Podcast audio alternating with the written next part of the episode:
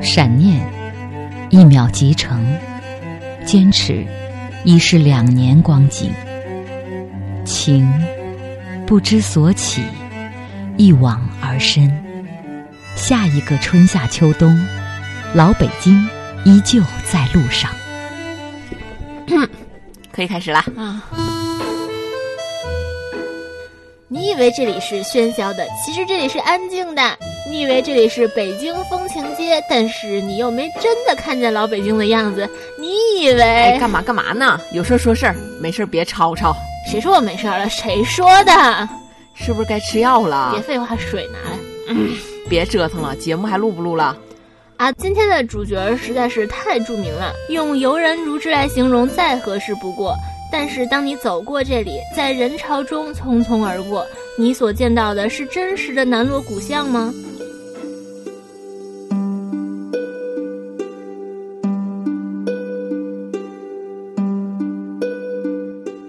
这里是游客如织的北京风情街，是创意小店云集、各地风味小吃不缺的精致小巷。可是对于小编来说，这些都不是真正具有胡同韵味的南锣鼓巷。繁华与人潮之外，是古旧的佛寺、精致的砖墙，还有大大小小曾经的文官武将的宅门。那里的岁月虽然残缺，却幽静如初，不落凡尘。嗯，其实呢，南锣鼓巷这个地方，小编们压了很久，一直没有正经说过。南锣鼓巷实在太出名了，有名到不论是什么时候来看都是拥挤的人潮。反正小编每次要穿街而过的时候都很是头疼啊。但是这里又有太多值得一看却总被大家忽略的地方。本期节目，请大家跟随小编来到这个你不知道的南锣鼓巷。时光的传送带，带你寻找老北京的。前世今生，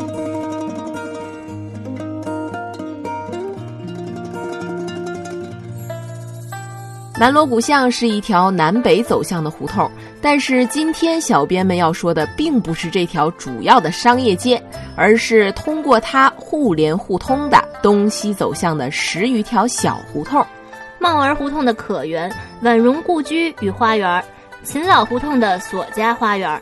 福祥胡同的福祥寺，黑芝麻胡同的奎俊宅，还有各种名人故居、达官显贵、文人墨客都曾在这里住过。南锣鼓巷一带古迹太多，请容小编一条一条胡同慢慢的说。那么，我们就先从南锣鼓巷南口西侧的第一条胡同福祥胡同说起，请大家在冲进游客大部队前赶紧拐弯。跟着小编们一起看看深藏在民房里的福祥寺。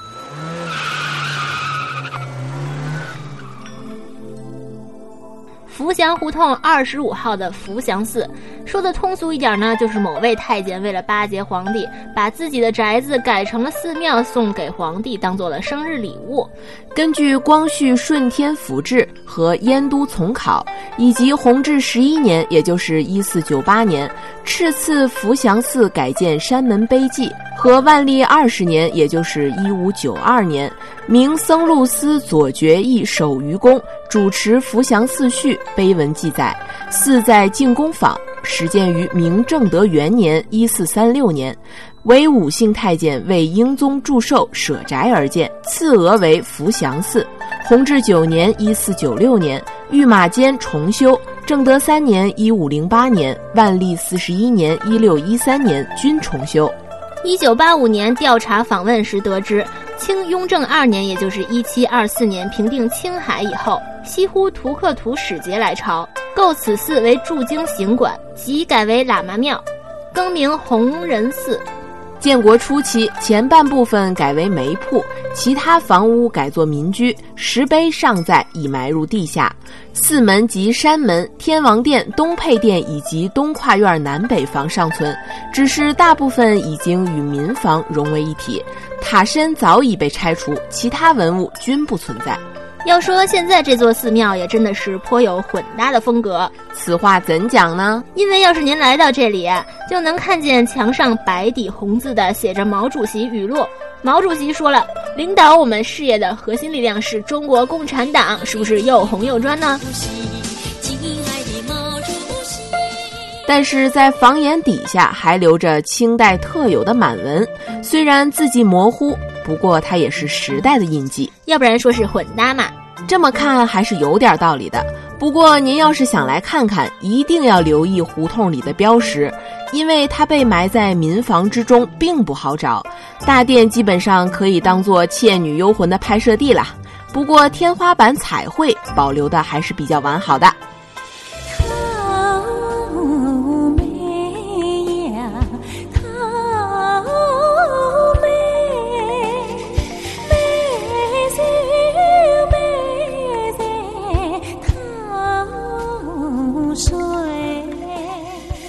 有一种置身江南的感觉？我们是要泛舟太湖了吗？太湖是没有了，但是太湖石行不行啊？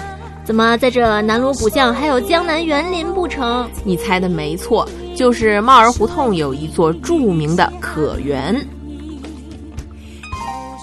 可园，园如其名，风格仿照苏州拙政园和狮子林。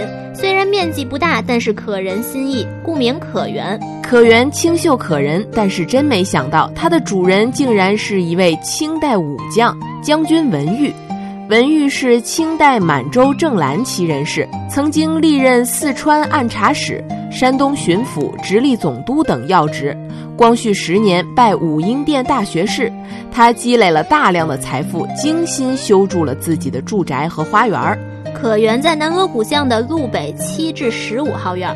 原来是一组大建筑群，五院并联，被认为是晚清北京私家园林中最具有艺术价值的花园。庭院深深深几许，到底是怎样的体验呢？从可园南门踏入前院，过其东侧通道，便是一座翠竹掩盖的假山。山南有一条曲曲弯弯的小径。尽头向北折有一山洞，上横一石刻“通幽”二字。过山洞豁然开朗，满园花草簇拥着两条卵石甬道，分别通向北房及东阔场轩。过小石拱桥右行可至另一假山，山顶有绘苏轼彩画的六角攒尖小凉亭。东边假山上有场轩，园中玲珑透石、日晷、见石等小品。点缀于松槐浓荫之间，刻有可园原名和原迹的碑文，镶砌在剑石座下。园北有正房五间，左右各带耳房三间。正房东廊北侧的后园有假山水榭，北房是面阔五间、前廊后煞的正房。可园中路庭院南北长不过一百米，东西宽也不过三十米，分前后两进。园东西两边都有游廊与左右相通。房东边与游廊相接，游廊依山势由高见低，直抵后园。前园疏朗，后园幽曲，建筑物小巧多姿。在不足三千平方米的园内，有凉亭、水榭、暖阁、假山、走廊、拱桥、青池、怪石、花木、翠竹，布置精巧，错落有致。这样精致的私家园林，怎能不引起别人的羡慕、嫉妒、恨呢？末代皇后婉容的父亲郭布罗荣源对可园垂涎三尺，仗着是末代皇帝的老丈人，以饮玉河水并搜出太湖石为证据，逼得主人获罪，最终得到了可园。好景不长，荣源并不能一直占有可园。后来，这座清代私家园林被民国军阀冯国璋以五百两纹银购得。院中原是一组较大规模的、具有清代风格的大宅院。现已分开，西侧为住宅，东侧为下房，中间是花园儿，构成一座气势宏大的建筑整体。现存的十一号院儿原来是住宅的主要部分，坐北朝南，共有五进院落，大门一间，两侧有八字墙、上马石。传说上马石为冯国璋时期建造。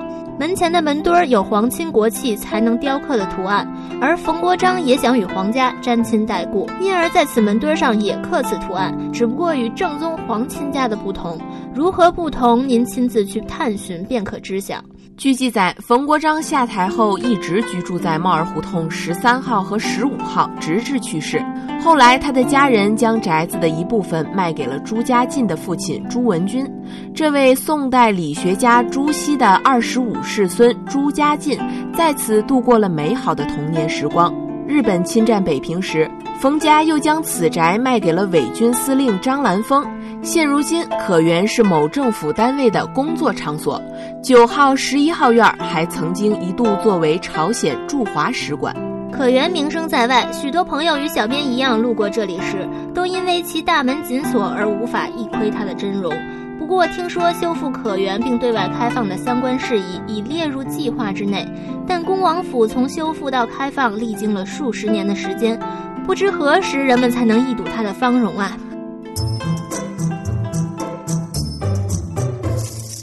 话说这南锣鼓巷有三宝。将军园林、皇后闺阁和拱门砖雕，这你自个儿编的吧？就是我自己编的，怎么地吧？爱咋地咋地。想干架是不是？来来来，你来你来，能不能别扯没用的？看在你总结的有几分道理的份上，我们就进入下一个主题吧。什么主题呀？皇后闺阁呀，不是你刚才说的吗？哦，对对对，听众朋友们，我们现在还在帽儿胡同呢，离着文玉宅不远。就有一个帽儿胡同三十五号和三十七号的地方。关注小编们的同志们，一定记得往期溥仪和婉容的节目，别老趁机打广告，这种行为真是非常值得提倡啊！正经点，正经点啊！我们所谓的皇后闺阁呢，就是被大家称为娘娘府的婉容故居和花园。同样，小编们要提醒大家的是。这里是同样的不对外开放。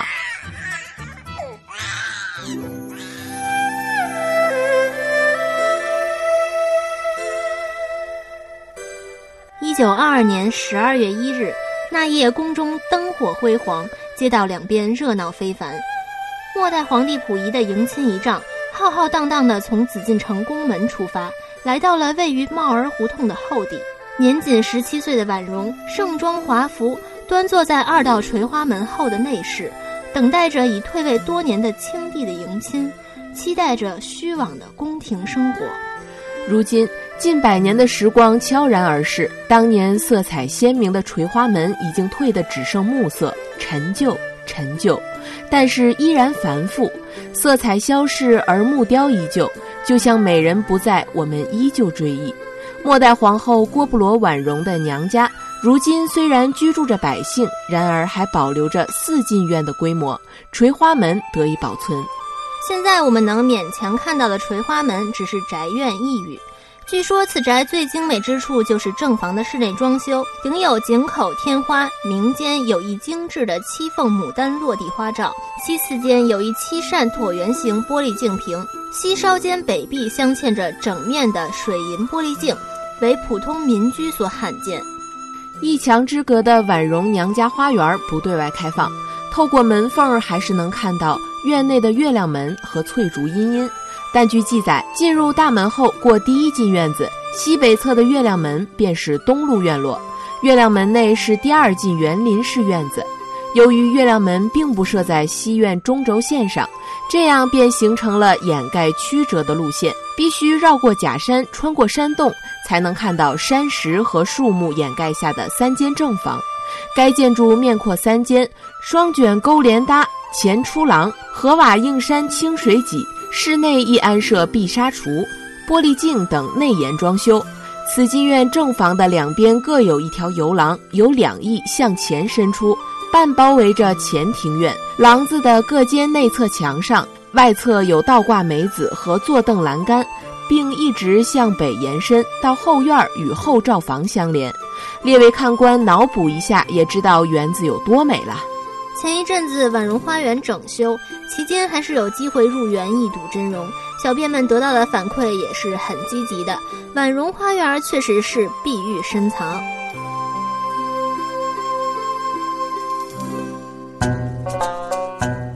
哎呀，时间差不多了，我觉得我们可以去吃饭啦。怎么拱门砖雕不说了是吧？那可是东棉花胡同的拱门砖雕呀！你怎么这么没劲？怎么总剧透？这当然是留给我们下期再说啦。得得得，大家看见了，这事儿不赖我呀。找不着了，啊，广告词吧那是。各位亲爱的听众朋友们，本期节目就到这儿了。如果您，我开始做广告了啊！如果您对本期节目感兴趣，欢迎您关注新浪微博“北京老北京”和微信公众号“老北京全拼加一二三零”，寻找我们。我们下期见。此处是不是应该有掌声？拜拜。真无聊。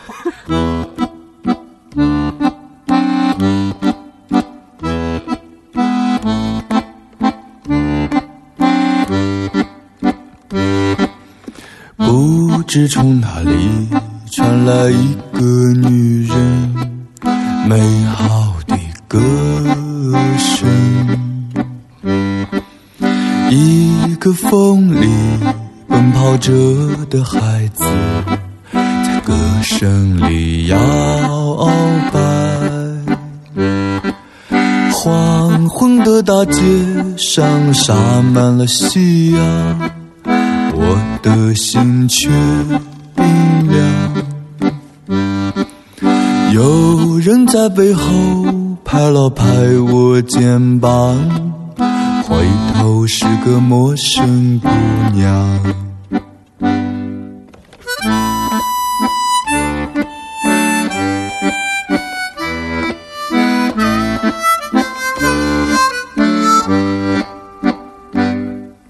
三楼的阳台探出一个脑袋，也在寻找歌声哪里来。